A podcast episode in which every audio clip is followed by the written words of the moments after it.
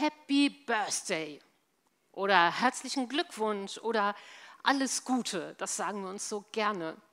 Maris hatte ja nicht nur Kindersegnung, sondern auch noch Geburtstag. Also Happy Birthday in diesem Sinne, alles Gute. Und wir hier in der Gemeinde oder überhaupt da, wo Christen beieinander sind, sagen wir dann auch noch gerne, Gott segne dich. Aber was meint das eigentlich? Da komme ich mir manchmal vor, als wenn man sowas blubbert, was man gar nicht bedenkt. Was meint Gott eigentlich damit, wenn er sagt, ich segne dich? Oder was meinen wir damit, wenn wir sagen, Gott segne dich oder sei gesegnet? Hm, wenn ich darüber nachdenke, dann fällt mir ein Vers sofort ein, nämlich, ich will dich segnen und du sollst ein Segen sein. Und dieser Vers ist einem Mann zugesprochen und über den wollen wir heute mal zusammen ein bisschen fabulieren. Seine Geschichte habe ich euch mitgebracht, denn sein Leben ist eigentlich eine wandelnde Erklärung dafür, was Segen eigentlich bedeutet und was Gott mit Segen meint. Ich lese euch vor aus 1. Mose 12, die Verse 1 bis 5. Heute gibt es kein Bild. Ihr müsst richtig zuhören, hier mit Ohren. Ne? Kein Bild. Das ist Retro, echt.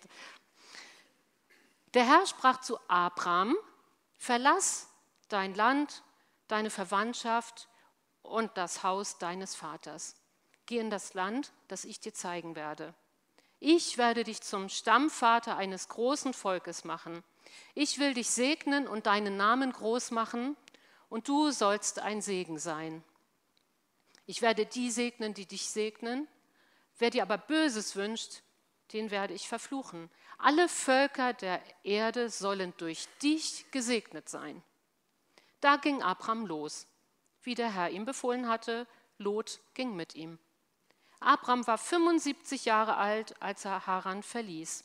Er nahm seine Frau Sarai mit und Lot seinen Neffen, auch ihr ganzes Hab und Gut nahm er mit. Dazu kamen die Leute, die ihnen in Haran gedient hatten. Und so brachen sie auf, um in das Land Kanaan zu gehen. Ich will dich segnen und du sollst ein, Leben, ein Segen sein. Ich will dich segnen. Da lebt Abraham also so gemütlich, ungestört und durchaus wohlhabend in Haran, irgendwo im heutigen Irak. Er ist das Familienoberhaupt. Das Oberhaupt einer Sippe hat einen großen landwirtschaftlichen Betrieb und betreibt ihn mit seiner Familie und vielen Angestellten. Er ist 75 Jahre alt, also eigentlich seit zehn Jahren in Rente. Und da er selbst keine Kinder hat, freut er sich über Lot, seinen Neffen, der den Laden schmeißt. Und das ist so doch die kurze Zeit im Leben. 75 Jahre alt, der Laden läuft, du hast es was gebracht, legst die Füße hoch und feierst deine Rente. Guckst über dein Feld. Ich musste vorhin noch mal dran denken an dieses Lied von Peter Fox. Ne? Meine 57 Enkel spielen Cricket aus dem Gar im Rasen und ich brauche nichts machen, alle kommen zu mir. So hat Abraham da gelebt und gedacht, lass es gut sein und genieße die Früchte deines Lebens. Er sitzt da, kann die Füße hochlegen und ist ein gemachter Mann. Und nun kommt Gott und sagt ihm, lass alles hinter dir. Verlass dein sicheres Haus. Gib alles auf, was du dir mühsam in 75 Jahren erarbeitet hast, denn ich habe etwas richtig Großes mit dir vor. Ich will dich zu einem großen Volk machen. Ich will dich segnen. Abraham war an diesem Punkt durchaus nach normalen Maßstäben ein gesegneter Mann. Er hatte Wohlstand, er war angesehen, er hatte ein gutes Leben geführt. Aber jetzt hat Gott etwas ganz Großes mit ihm vor. Gott lädt ihn ein und sagt, mit dir will ich die ganze Welt verändern. Wenn du mitmachst, dann wird das, was ich dir heute verspreche, alles geschehen. Wär, ich werde es vor deine Augen stellen. Du wirst dann der Teil eines großen Plans werden. Es wird geschehen, das ist Gottes Verheißung, und ich werde dich immer begleiten, das ist Gottes Segen. Du musst dafür nur einfach mal alles zurücklassen, was du dir aufgebaut hast. Also los geht's. Und tatsächlich, Abraham geht einfach mal los. Mit seinem ganzen Hausstand verlässt er seine Heimat, seine Sicherheit, seine Komfortzone. Dieser Segen Gottes ist also mit einem Auftrag verbunden. Gott sagt, Abraham, hast du Lust auf eine Revolution? Denn mit diesem Schritt von Abraham, mit diesem Segen beginnt etwas ganz Neues, etwas Großes. Denn alle Menschen auf der Erde werden die Folgen dieses Segens spüren. Der Auftrag, den Gott an Abraham hat, erfordert Vertrauen und Mut. Abraham vertraut Gott. Er glaubt ihm. Er legt sein ganzes Leben in Gottes Hand. Und das ist mutig. Er weiß nicht, was auf ihn zukommt. Er kennt weder das Land noch den Weg. Nur Gott und seinen Auftrag. Und Abraham verändert mit diesem Schritt, Gott zu vertrauen, die ganze Welt. Denn hier beginnt die Geschichte Israels und letztendlich die Geschichte Jesu und damit die Geschichte unseres Glaubens und unserer Erlösung. Sie beginnt mit dem Mut dieses Mannes, der sich traut, aus alten Wegen aufzubrechen und Gott zu vertrauen. Segen bedeutet, dass Gott mitgeht im Leben. Es bedeutet, Gott legt seinen Namen auf jemanden. Du gehörst zu mir. Im Lateinischen, also das kann ich nur nachlesen, das kann ich leider nicht, sagt man benediktere. Jemandem Gutes zusprechen. Da spricht Gott also Gutes, gute Worte über, über jemandem und über Abraham aus. Nicht nur leere Worte oder schöne Worte, sondern Worte, die ihm Kraft geben, die ihn anfeuern und ihm einen langen Atem geben für seinen langen Weg. Gott segnet Abraham. Aber wo genau wird denn dieser Segen nun sichtbar in Abrahams Leben?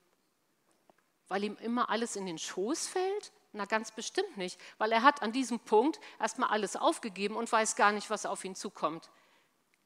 Er hat auf jede Menge Bequemlichkeiten, auf seinen guten Ruf, auf sein Haus und Hof verzichtet, um sich auf ein Abenteuer einzulassen.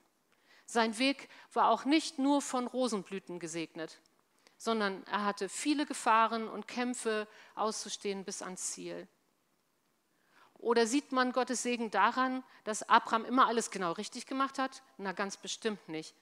Wenn wir in der Bibel lesen, die vielen Sachen, was bei Abraham echt krumm gelaufen ist, Irrungen und Wirrungen und Schuld und Sühne, ganz viel Umwege und Kurven. Er lügt den Pharao an und sagt, nee, Sarai, das ist meine Schwester, weil er Angst hat um sein Leben und verschachert seine Frau. Unmöglich. Und als es mit dem verheißenen Sohn nicht so ganz schnell klappt, wie die beiden sich das überlegt haben, da zeugt er einfach mal mit der Magd ein Kind. Und das war der Anfang von einem Stress. Zwei Frauen ist immer Stress. So. Und mehrere Völker ist auch immer ungut. So. Also, daran lag daran der Segen? Nein, den Segen Gottes an seinem Leben wird dann deutlich, wenn wir Abrahams ganzes Leben ansehen. Dann erkennen wir nämlich, Gott hat sein Leben in der Hand gehabt. Und durch alle Wirrungen, diese ganzen Hochs und Tiefs, diese Abkürzungen und Krummwege, hat Gott ihn in der Segensspur gehalten und hat ihn ans Ziel gebracht und hat zu seinem Wort gestanden über seine eigene Generation hinaus. Ich will dich segnen. Wenn du gesegnet bist, ist Gott dir nahe. Er umgibt dich und begleitet dich. Er sorgt dafür, dass das, was du machst und das, was dir geschieht, gut für dich ist. Manchmal merkt man den Segen, so wie Abraham auch, erst im Rückblick. Manchmal fühlt sich eine Situation vielleicht gar nicht gut an. Aber im Nachhinein merke ich, das war gut. Da hat Gott mich in der Spur gehalten. Da hat er mich getragen und gesegnet und bringt mich bis an mein Ziel. Ein spannender Gedanke, der mich die letzte Woche so immer wieder berührt hat und wo ich dann echt gedacht habe, wow, das ist es wert, einmal das in Worte zu fassen. Das hebräische Wort für Segen, Barach, ihr kennt das von dem Namen von dem letzten US-Präsidenten, dem vorletzten, letzten, Barach oder Baruch, kennen wir vielleicht auch vom Hören, heißt Segen, aber auch Lob. Ich kann es auch mit Lob übersetzen. Also, ich will dich segnen, könnte ich, wenn ich mutig bin, auch übersetzen mit, ich will dich loben. Was für ein Gedanke, dass Gott seinen Gesegneten zuspricht, ich will dich loben. Für dein Vertrauen, für deinen Glauben, für deinen Mut. Mir ist das richtig eingefahren. Vielleicht gönnen wir uns diesen Gedanken mal, dass Gott durch diese Reihen geht und euch die Hände auflegt und sagt, ich lobe dich für deinen Mut, für deinen Glauben, für das, was du für mich tust. Zurück zu Abraham. Denn wie so oft ist es bei Gott so, was er mir schenkt, das ist nicht für mich alleine zum Aufessen. So wie die Schocki, die ich manchmal geschenkt bekomme. Die ist dann für mich, die esse ich auch manchmal ganz alleine. Aber wenn Gott mir etwas schenkt, dann ist das nie nur für meinen Selbstzweck und nur für mich. Was ich empfange, das soll ich weitergeben. Und genauso ist es auch mit Gottes Segen. Du sollst ein Segen sein. Ich lese nochmal die entsprechenden Verse vor. Ich will dich zum Stammvater eines großen Volkes machen. Ich will dich segnen und deinen Namen groß machen, und du sollst ein Segen sein. Alle Völker der Erde sollen durch dich gesegnet werden. Abraham soll ein Segen sein. Das, was er von Gott empfangen hat, soll er auf andere weitergeben. Und nicht nur an seine nächsten Freunde und Verwandte, das wäre ja irgendwie noch verständlich, sondern alle Völker der Erde sollen durch ihn gesegnet werden. Das ist mal ein großes Wort an einen einzelnen Mann, der irgendwo in der Wüste sitzt und in den Sternenhimmel guckt. Und auch da ist doch die Frage, wo ist denn Abraham zu einem Segen für andere geworden und für andere Völker? Wir haben ja eben schon gehört, dass sein Leben auch nicht immer so astrein gelaufen ist und moralisch einwandfrei und immer geradeaus, sondern es gab viele Höhen und Tiefen, Zweifel, Mühe und Schuld. Und doch wird Abraham ein Segen für andere. Denn an seinem Leben können alle Generationen erkennen, was es bedeutet, auf Gott zu vertrauen.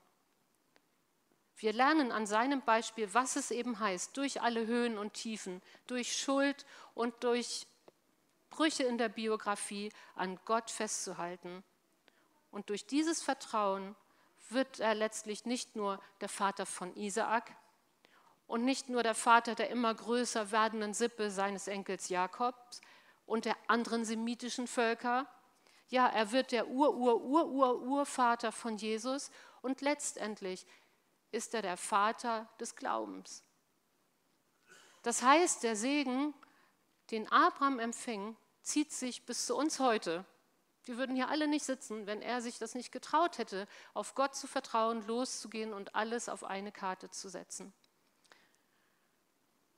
Sein Segen zieht sich bis zu uns heute nicht, weil alles in seinem Leben perfekt und glatt lief, sondern weil er auf Gott vertraut hat und an ihm dran geblieben ist. Deshalb ist Abraham ein Segen für andere ge geworden.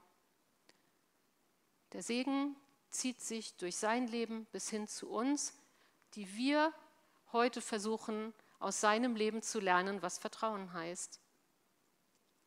Du sollst ein Segen sein, das gilt dann auch für uns. Wenn wir von Gott gesegnet sind, dann soll dieser Segen nicht bei uns bleiben und in unserer Hosentasche landen. Für Gott ist es eine logische Konsequenz. Wenn ich dich segne, dann sollst du auch ein Segen sein. Denn der Segen ist in dir und irgendwie muss er sich doch äußern, denn er ist lebendig. Wenn Gott in dir ist, wenn er dich begleitet, dann wirst du ein Segen sein. Und ein Segen sein, das muss gar nicht gleich bedeuten, oh, was muss ich jetzt machen und tun, sondern vielleicht kann es damit beginnen, dass ich mich darüber freue, wer ich vor Gott bin.